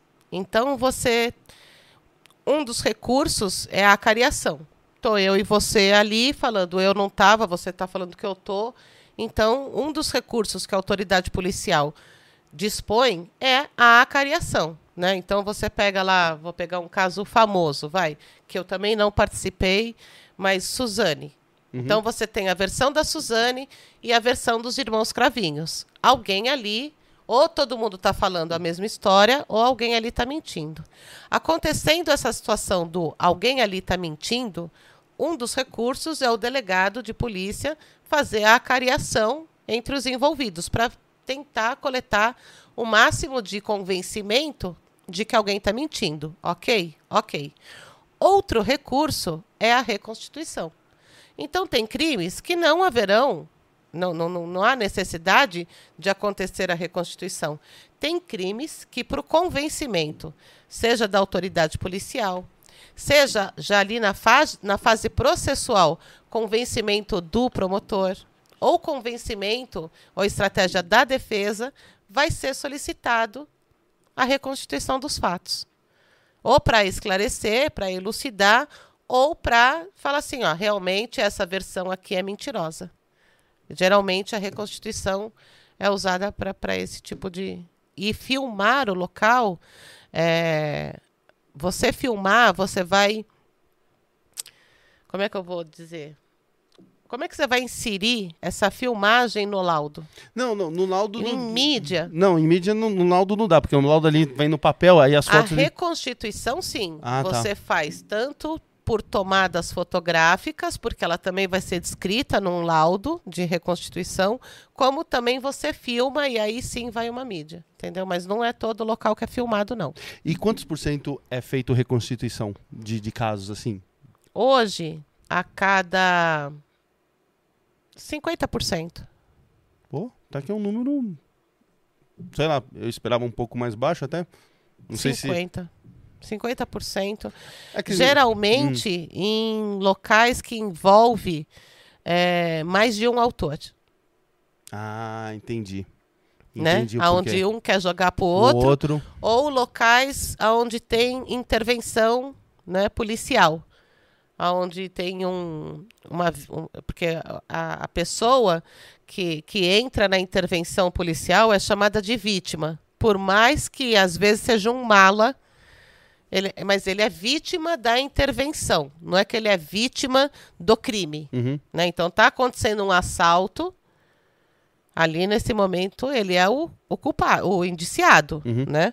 Ele é o criminoso. A polícia vem para intervir nesse crime e tem um confronto. E aí o criminoso morre. Então ele passa a ser vítima da intervenção, né? É, é Uhum, complicado. uhum. Não, Mas assim, então quando, por exemplo, tenho eh, dois vitimados, um fatal e outro que sobreviveu, geralmente vai ter reconstituição, porque vai ser a versão dos, dos envolvidos naquele crime com a, com a versão dos policiais envolvidos naquela ocorrência. entendi. Então, Entendi. hoje, 50% da demanda da, da equipe de perícia do DHPP, 50% hoje é, tem reconstituição dos fatos. Qual é, o, é, qual é a importância e como é que é usado o luminol? O luminol, é, ele é um, uma- um recurso né, pericial que nós temos para aquele sangue oculto. Né? Então, a sua tentativa já é de ludibriar alguém. Então, você matou alguém aqui e você não quer que descubra e você vai limpar essa mesa totalmente, porque você sabe, olha, o último lugar que a Thelma esteve, Alan, foi aqui, né? Então, eu estou vendo uma cadeira quebrada, um painel arranhado, teve briga aqui, nós vamos usar o luminol para ver se... Então, você vai lá e limpa. O luminol, ele vai fazer com que esse sangue oculto fique visível. Nós precisamos sempre estar num ambiente completamente escuro, porque ele, ele Ele, age... bri- ele é que nem aquela luz de balada, né? De... É, ele é Uhum, quase aquela luz, né, neon. uhum. Então ele, ele tem uma reação químico-luminosa, né? E ele vai agir numa substância X, que eu também não vou falar qual é a substância, porque, Lógico. né? Que também tem no sangue, né? Não é Tá. que é. Então ele vai reagir. é, então vamos supor que a substância seja banana. Então ele vai agir em tudo quanto é lugar que tem banana. Então nessa mesa tem a substância banana? Tem, ele vai reagir. Mas caralho, Thelma. Então o que, que adianta? Você tem que ter a destreza. A, a destreza não, você tem que ter. A- a- a- saber fazer a leitura daquela luz que está aparecendo. Se é uma luz que aparece aqui, um pingo, você fala assim: caramba, se fosse só um pingo, eu estaria vendo a olho nu. Concorda? Uhum. Agora, se a mesa toda tá limpa e você vê um esfregaço aqui no meio, aí você fala, opa, tinha alguma coisa aqui Que foi limpado. que foi limpado, entendeu? Então, o luminol ele tem essa função de revelar o sangue oculto, o sangue que estava ali, né, num, num, num ato violento, numa ação violenta. Então, você vai ter às vezes até espargimentos de sangue, assim, aquele, Sim, aquele sim, jato na aquele jato parede. na né? parede. E você limpa, e às vezes você vê ainda o escorrido, né? Aí você tem que ter essa capacidade de leitura. Então, para determinadas substâncias, ele brilha e apaga. Você fala, não é sangue. Quando é sangue, ele brilha e vai apagando bem lentamente, ele permanece, sabe? Depois vai acabando o brilho, mas você ainda vê aquela luz neon, né? Daí você fala, isso aqui tem forte tendência a ser sangue. E aí, o que, que você faz? Faz outros recursos periciais. Você coleta via SUAB, aquela, sub, aquela, aquela região que apareceu e leva para o laboratório para ver se tem o DNA da vítima ali. Aí você vai ter. Então, o, o luminol ele vem a te orientar. Ele orienta aonde você tem que fazer outros exames, ou ele orienta que ali teve é, uma substância compatível com sangue que foi limpo. E aí te orienta a várias. Uh, te norteia na investigação, né? E nessa, nessa hora do luminol é foto e vídeo? Foto só. Só foto? Só foto. Tá. Geralmente é só foto mesmo, em longa exposição, né? E aí você tem duas maneiras de você fazer essa foto, né, no, nos recursos uhum. hoje, mas a maioria dos, dos, peritos gostam de fazer a sobreposição. Então você tem uma foto limpa, né, iluminada da região para mostrar que não tem nada mesmo, e depois você faz uma foto do luminol, né, onde ele apareceu, você vai ver só uma mancha, e aí você faz a sobreposição das fotos, né, que isso é fidedigno também, uhum. né, uhum. até pelo metadados, tudo, Uhum. e aí você consegue visualizar a mancha oculta de sangue. Não sei se você pode falar, mas eu vou te perguntar. Quanto tempo o, o, o luminol consegue identificar? Nós já fizemos casos, né? A literatura fala em, em prazos bem longos, né? Que, mas eu já fiz até seis meses depois e apareceu. Caramba! É. Nossa, então é muito bom mesmo. É, eu não peguei mais do Com seis é, meses de limpo. é. Mas a literatura vai além disso. Além disso. É, Pô, a então literatura vai. é, é um produto muito, muito bom, assim. Para orientar, é. pra orientar, né? Muito Porque. bacana. Ca- Até me surpreendi com a É, data que você é. deu. E hoje você também tem as luzes forenses, né? Então, o luminol, ele ficou muito famoso via CSI, né? Então, Mas qual que é as luzes? São, são luzes forenses que você tem... Ah, que você já acende e já aparece. Isso, é o com- luminol de com luz. determinado Tá. óculos, né? Então você vai ter o- é, que tipo de, de luz forense eu vou usar para resíduo ósseo. Ah, você vai usar a luz UV, né? Com óculos laranja, você entendeu? Ah, entendi. Ah, para resíduo, para fluidos corporais, você vai usar é, a luz branca com o óculos verde, né? Então você tem determinados, você tem uma tabelinha ali para seguir para determinada substância, fluido corporal, sangue, é, resíduo ósseo, e daí você usa as luzes forenses, é até mais prático, né? Do que, é, do que usar o. O luminol. Como é que foi o caso da, da Elise? Como é que você, assim, você entrou no caso, assim, é um caso de. Você entrou desde o começo? Você já começou no caso? É, o, o caso. O caso veio, veio assim meio. é, eu estou tentando achar a palavra para. O caso, ele entrou como pessoa desaparecida. Certo. Então tinha uma pessoa desaparecida, né? Uhum. No decorrer, é, então, uma pessoa desaparecida foi vista a última vez aonde? Na casa dela. Vamos passar o luminol na casa dela para ver se ali teve alguma ação violenta, né, que justifique o desaparecimento. Nesse meio tempo, porque eu te falei que só pode ser noturno, né? Não pode ter nenhuma interferência de luz quando você passa o luminol. Então, geralmente a gente faz essa perícia à noite. É marcada, é uma perícia marcada. Nós marcamos, entre a data que nós marcamos, né, que foi logo, apareceu o corpo seccionado lá, já, já apareceu, mas não tinha ainda aparecido o rosto, a cabeça. Mesmo assim, a gente deu continuidade no dia que estava marcado mesmo, que a gente foi aparecer, no mesmo dia apareceu a cabeça e aí se teve a notícia que aquele corpo que tinha sido achado e agora, enfim, achou a cabeça era de um oriental. Então, já passou de pessoa desaparecida para um homicídio. Então, aí, o que antes você ia passar o luminol para orientar se teve um crime ou não, né, ali, agora você já tinha outros olhos. Provavelmente foi ali o local de um esquartejamento, né, na casa dele. E aí nós optamos por raciocínio lógico, mas não foi lógico. não, não acertamos o nosso raciocínio. Um esquartejado, a gente elegeu as banheiras da casa, né? Eu esquartejaria alguém numa banheira. Acho que fica mais fácil para limpar depois, né?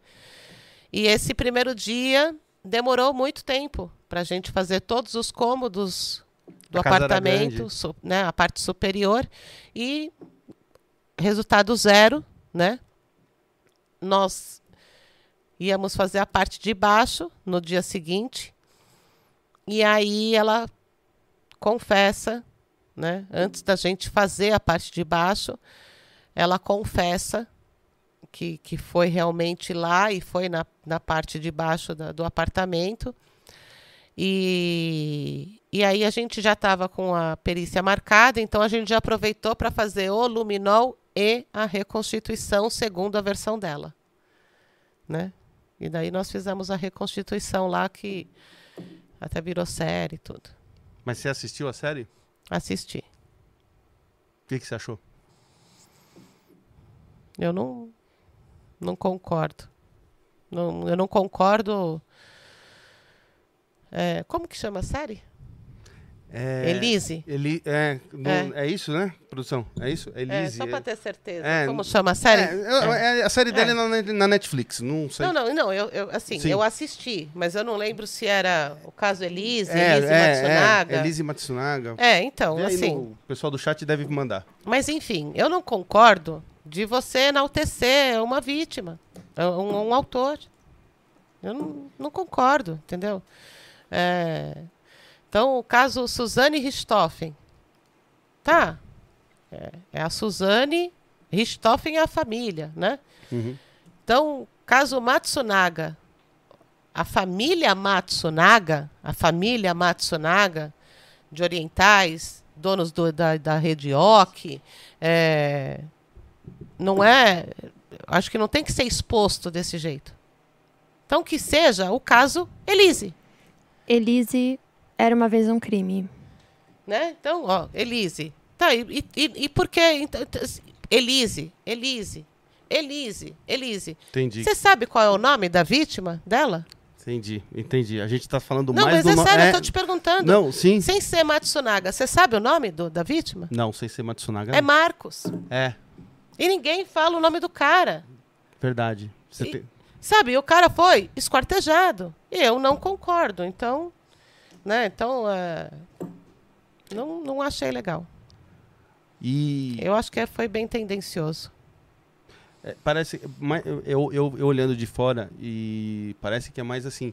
Ela até que- quer colocar é, uma versão, acho que até pra falar para pro filho, né? Pra filha. Olha, eu acho que tem coisas que você mostra mais dignidade se você assumir o seu BO. Então, já que ela confessa tudo direitinho, não se coloca nessa situação de, de procurar uma justificativa para sua ação. Entendeu? Então, assim, já que você fala, olha, eu, eu só estou disposta a fazer tudo isso para que um dia a minha filha veja, por que, que você não parou isso? Por que, que você não parou para pensar antes? Você cerceou o direito da sua filha de ter um pai. Por quê? Por quê? E eu tenho que concordar com o seu porquê? Ah, porque você sofria violência doméstica? Eu sou completamente contra a violência doméstica.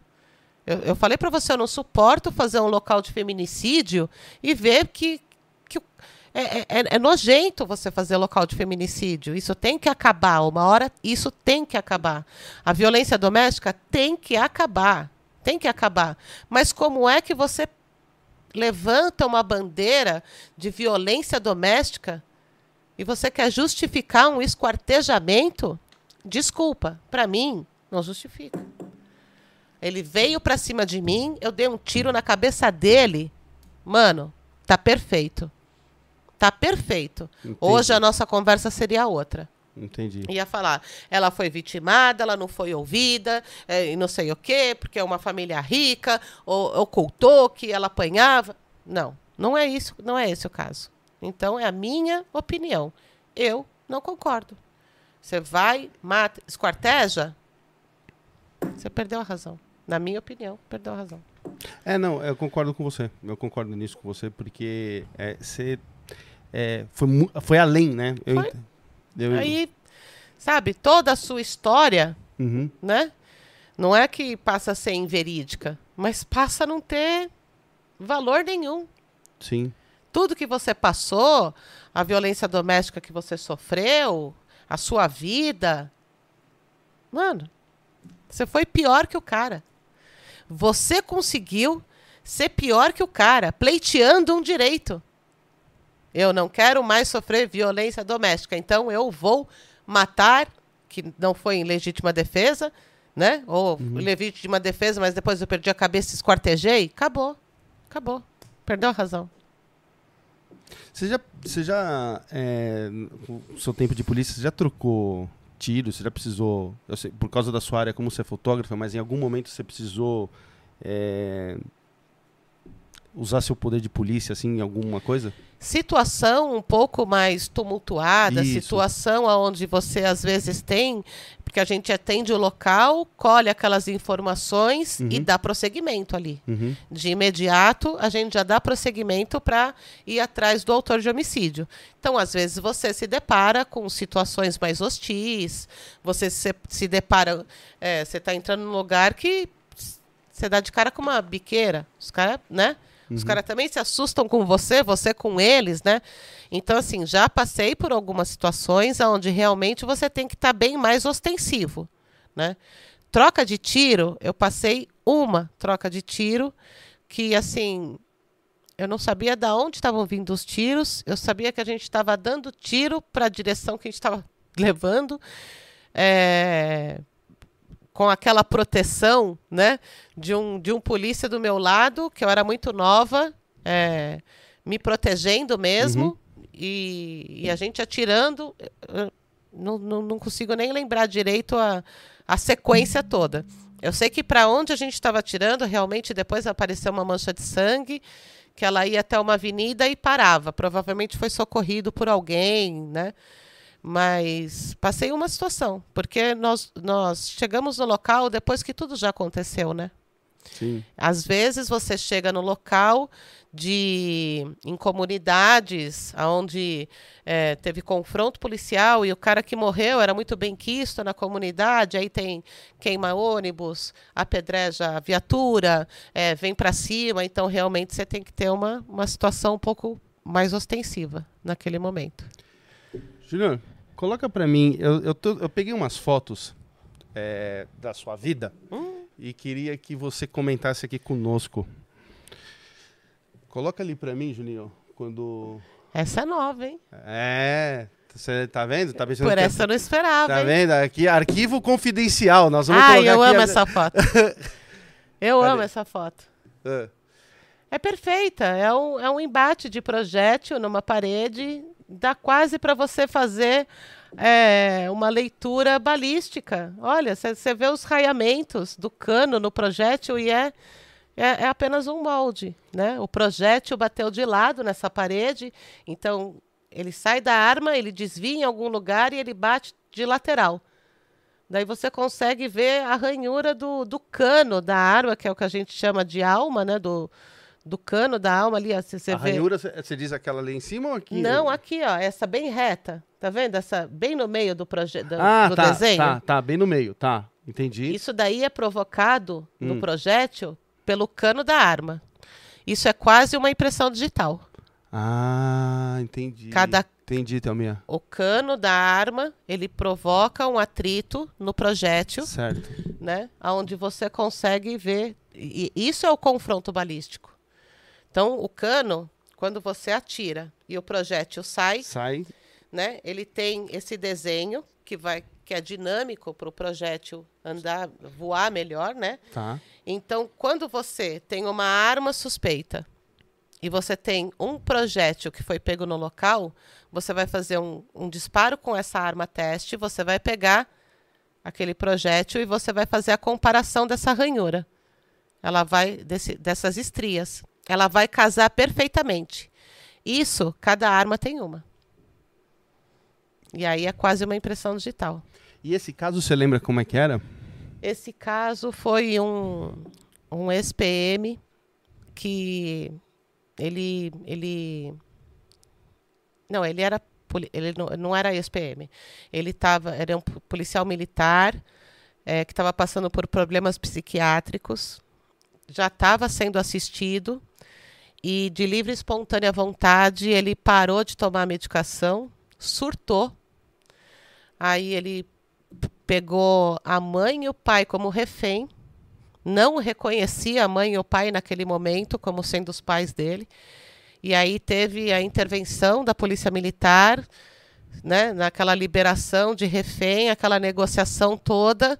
E durante a negociação ele matou o pai e a mãe e nessa ele foi alvejado e também veio a óbito. Meu Deus. Próxima, Juninho, por favor. Ah, esse, esse local eu eu acompanhei a equipe, que eu queria justamente fazer umas fotos da equipe trabalhando para a gente colocar até no nosso Instagram, né? E, e você não pode ali expor a vítima nem nada, então é quase que um pouco mais artístico, né? Entendi. E ali tá, tá papiloscopista, perito e fotógrafo, já analisando a cena. Aquela luz mais forte é o fotógrafo, Uhum. já com as plaquinhas de evidência perto. Aqui? Isso mesmo, já com as plaquinhas de evidência. Né? Então ele está ali já gerando um foco né, para fazer a foto. Daí eu falei, ah, dá uma segurada, dá uma segurada. E fiz a, a foto contra a luz. Você lembra o caso também desse? É, eu sei que foi na Zona Norte. Eu acho que eu estava mais empenhada em fotografar a equipe do Entendi. que me inteirar do caso. Do caso. É. Até porque não foi você que fez o caso, porque você estava vendo a Não, equipe. é, é. estava acompanhando a equipe.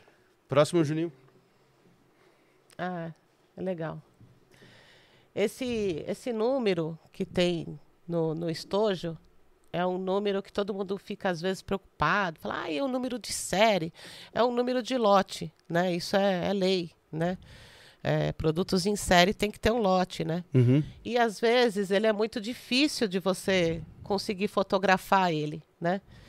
E então você usa uma lente um pouco mais um, um pouco mais nítida, você tem que a iluminação também tem que ser muito boa porque ele pode causar um brilho Uhum. nesse projétil, então, ne- nesse estojo. Então, geralmente é uma foto um- no local. Né? Não estou falando na minha base. na minha base, tudo bem, você tem a luz rasante, você tem um bom clima, e aí você consegue fazer a foto. Estou falando em local mesmo, né? É, é, as coisas acontecendo. E eu consegui fazer essa foto aonde pega direitinho esse número de lote. E aí eu, eu achei bonita, postei. Bacana. A história também, você lembra? Não, Não- essa- é, não lembro. Tá. Próximo, por favor. Esse é um também na Zona Norte. É, arrastão em horário de pico. Tá. Então ele vinha fazendo o arrastão próximo da Voluntários da Pátria. Ele vinha fazendo o arrastão em todos Nossa, os movimentado ali. É, na, na hora, do- no horário de rush mesmo. Então ele fazia uma travessa da Voluntários, voltava, fazia aqui. Esperava um pouco, passava. E aí alguém.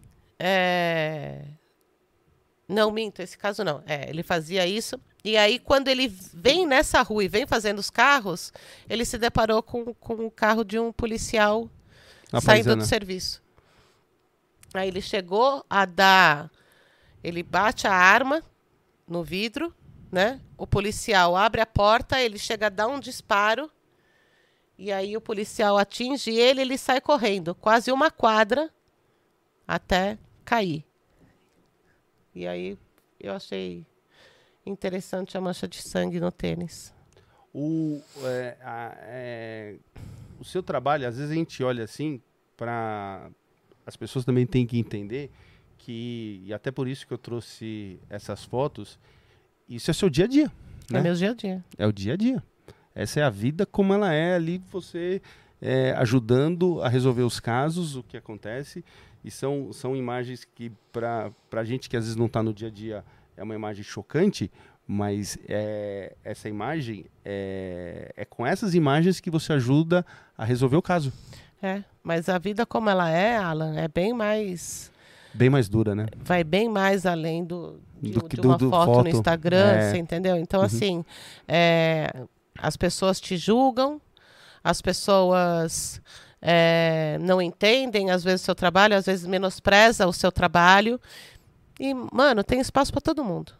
Uhum. Tem espaço para todo mundo. Tem Uhum. espaço para os Horácio, tem Uhum. espaço para os mais dedicados, tem espaço para todo mundo. Falando em fotografia, eu acho bacana até postar isso às vezes, porque as pessoas acham que é esse glamour da internet, que do Instagram, entendeu? Eu, é, eu, eu- ah, mas Thelma, como é que você está metendo um pau numa coisa que está agora em alta? Eu estou impressionada, e eu tenho falado isso. Eu tinha 2 mil seguidores. Eu fiz o primeiro podcast, está indo para 20 mil seguidores. Mano, eu acordo, tem mil seguidores. No Instagram, eu não sei no YouTube. Hum. No Instagram, eu recebo muitos elogios. Muitos elogios. Eu falo, caraca, o, o, o povo não sabia que existia fotógrafo.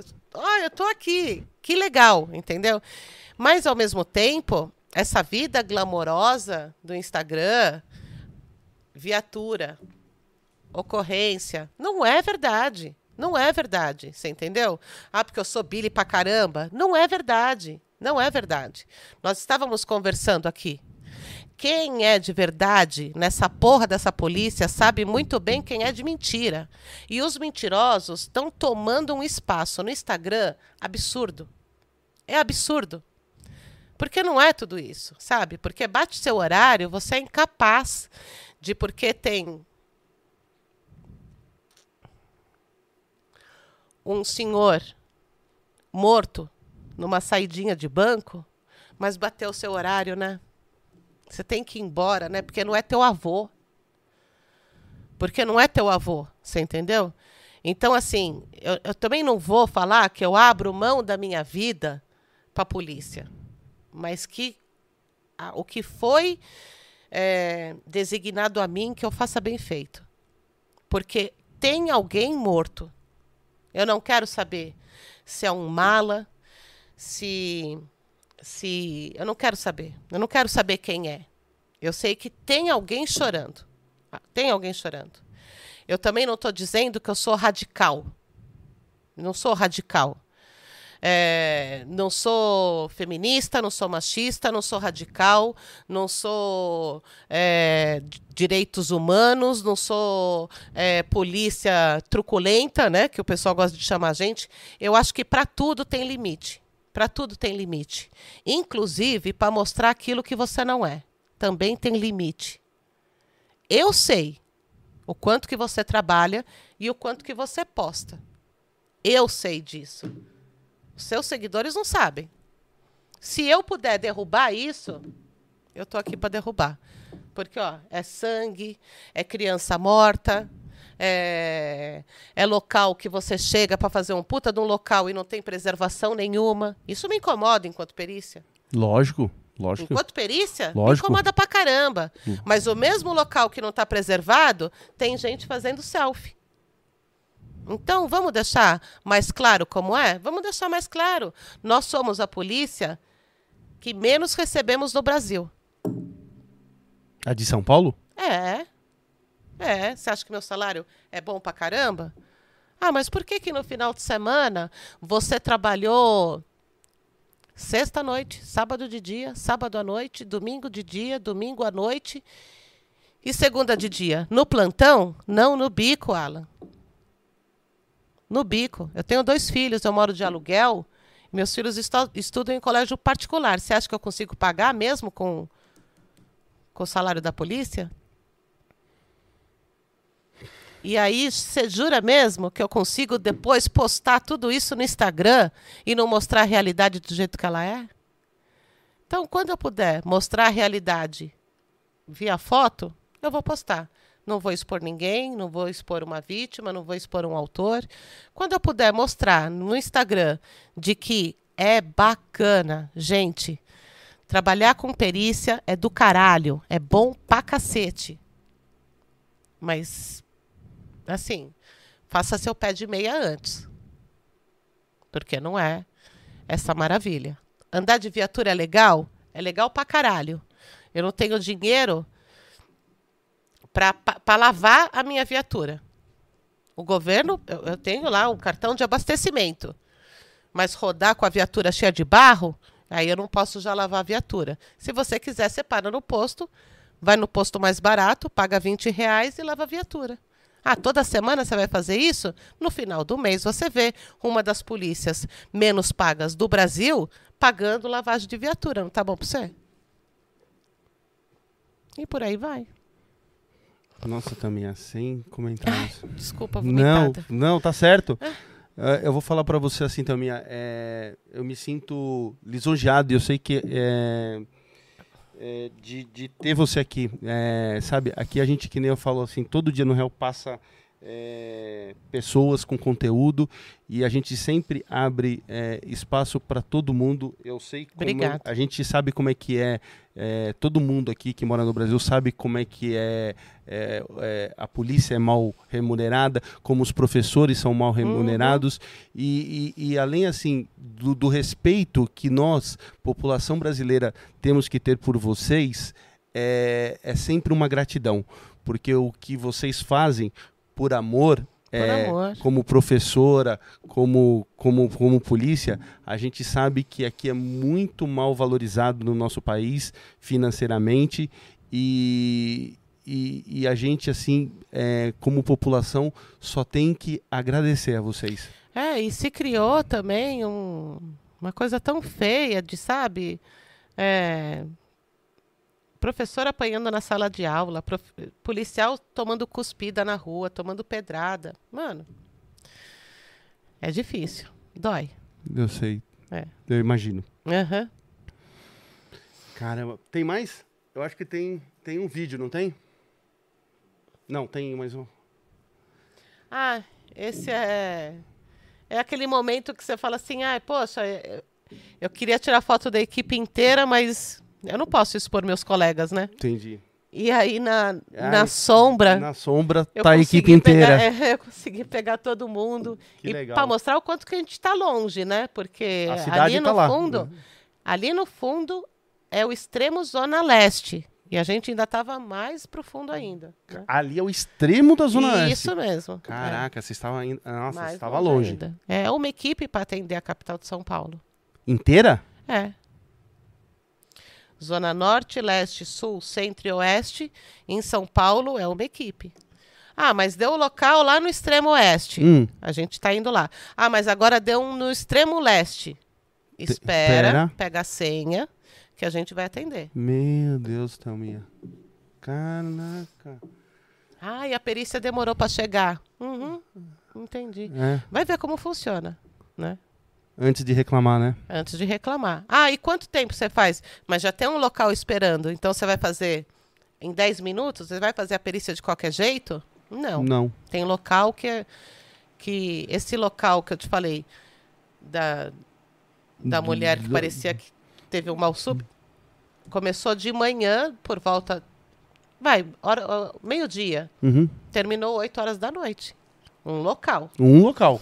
Aí, Ah, mas vocês fazem isso quando a pessoa é de uma classe econômica social privilegiada? Negativo. Eu falei para você que era uma comunidade. Não Uhum. falei? falou? De, de, de, é, de é madeira fácil, casa. É fácil, né? Falar, ah, eles só fazem isso porque está na imprensa. Eles só fazem isso porque é, é o caso Matsunaga. Não, não. Não é verdade. Cara. Próximo. É, um- isso foi uma um triplo homicídio. É um triplo homicídio, também foi na Zona Norte. E no topo da escada tinham duas vítimas e uma terceira é, na rua. E aí esse, es- esse escorrer de sangue aí me chamou a atenção com uma foto. Próximo, Julinho, por favor. Nossa, esse caso. O rapaz teve um surto dentro de casa, começou a quebrar tudo. Aí ele foi para cima da mãe dele, foi para cima do irmão dele e a família não conseguia nem ir no portão para abrir para a polícia militar conseguir entrar. E aí, quando ele percebeu que estavam tentando abrir o portão, ele vai para o portão, ele abre, e, e nesse caso tem até o vídeo, né? Porque muitas vezes os policiais militares são condenados né, pela mídia e pela opinião pública de ah, intervenção policial, mais um cara morto. É muito fácil meter o dedo, né? Meter a boca e você não estava na ocorrência. É, e aí ele vem, tem até o vídeo, ele vem direto para cima do policial. Ele vem direto com a faca. E assim, é muito difícil você reagir a uma pessoa com faca. Porque entre você tomar um tiro, eu tentando te conter, você ainda tem movimento. Uhum. Você ainda tem reação. E Uhum. você dar uma facada, uma faca dessa, Uhum. você pega vários, Va- várias veias, vários. Sim. é, o dano talvez seja maior em mim do que em você que tomou um O tiro. tiro. E aí é- é- essa é a faca que ele estava. Ele esfaqueou a mãe, esfaqueou o irmão e tentou esfaquear o PM. Meu Deus. Parece montado, né? Parece. Não né? parece? Ah, É. vamos fazer Vamos uma fazer foto. uma-. Ah, então pega aqui. Não, A vida como ela é, né, a Thelminha? vida como ela é. A vida como ela é. Próximo, Julinho, por favor. Então, muitas pessoas me perguntavam: ah, olha, e o luminol, como você faz, né? Então, a gente fez um tutorialzinho em local mesmo. Isso não é uma cena armada, né? Isso é um local mesmo onde o cara ele decapitou a vítima e colocou ela em sacos de lixo e colocou no o caminhão do lixo chegou a quase eh, chegou a pegar essa esses sacos de lixo com a vítima dentro. E aí nós fomos fazer o luminol na casa dele, né? Depois que conseguiram prendê-lo. E aí a gente aproveitou para fazer um tutorial para outros fotógrafos de uma maneira bem mais simples e rápida de você estar usando o luminol, né? E o efeito que ele traz. É um tutorial. Ó, a parte pausa, pa- azul. pausa aí, Julinho, por favor. aquela parte azul toda, É. né? Você vai ter, você vai ter lugares, né? Que, que eu te falei que ele age com outras substâncias, né? Uhum. No azul ali, Juninho, por favor. Aí. Isso. Volta, volta ali um pouquinho.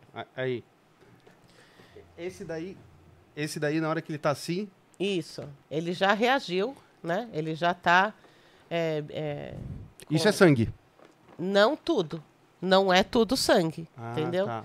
Então você tem, por exemplo, aquela parte eh, da torneira. Ali você vai ter uma, uma substância reagente ao luminol, mas que não é sangue, Tá. né? Agora, nesse, nesse beiral aqui, ó, aqui na frente. Isso, isso. Você consegue visualizar que tem uma parte que está ali na lateral, que está mais azul que branco? Isso, não está mais azul?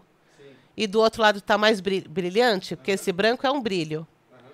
Aí pode não ser sangue, mas do outro lado, provavelmente. Entendeu? Então, essa leitura, mas. a- Aqui também? Sangue, sangue escorrido. O, o que está mais azul, né? Ó, outro lugar interessante que é sangue. Aqueles pequenos gotejamentos no azulejo, tá vendo? Indica sangue, né? Sim. E nesse caso aí, ela foi esquartejada ele, e decapitada. Ele usou essa pia. O chão, então, tava. Parecia uma rave. O chão tava bem. Entendi. Mas é um show à parte, o luminol, né? Nossa, é. E eu, eu tenho certeza que, que a- o pessoal agora vendo assim. E tem uma outra foto no, no meu Instagram que mostra o antes e o depois do luminol. É impressionante. É impressionante. Você vê o chão limpinho, limpinho, não tem nada. Que nem essa mesa. Que nem essa mesa. E depois você vê na sequência, tem até o arrasto. Tem, Meu tem Deus. no meu Instagram também. Solta aí, Juninho.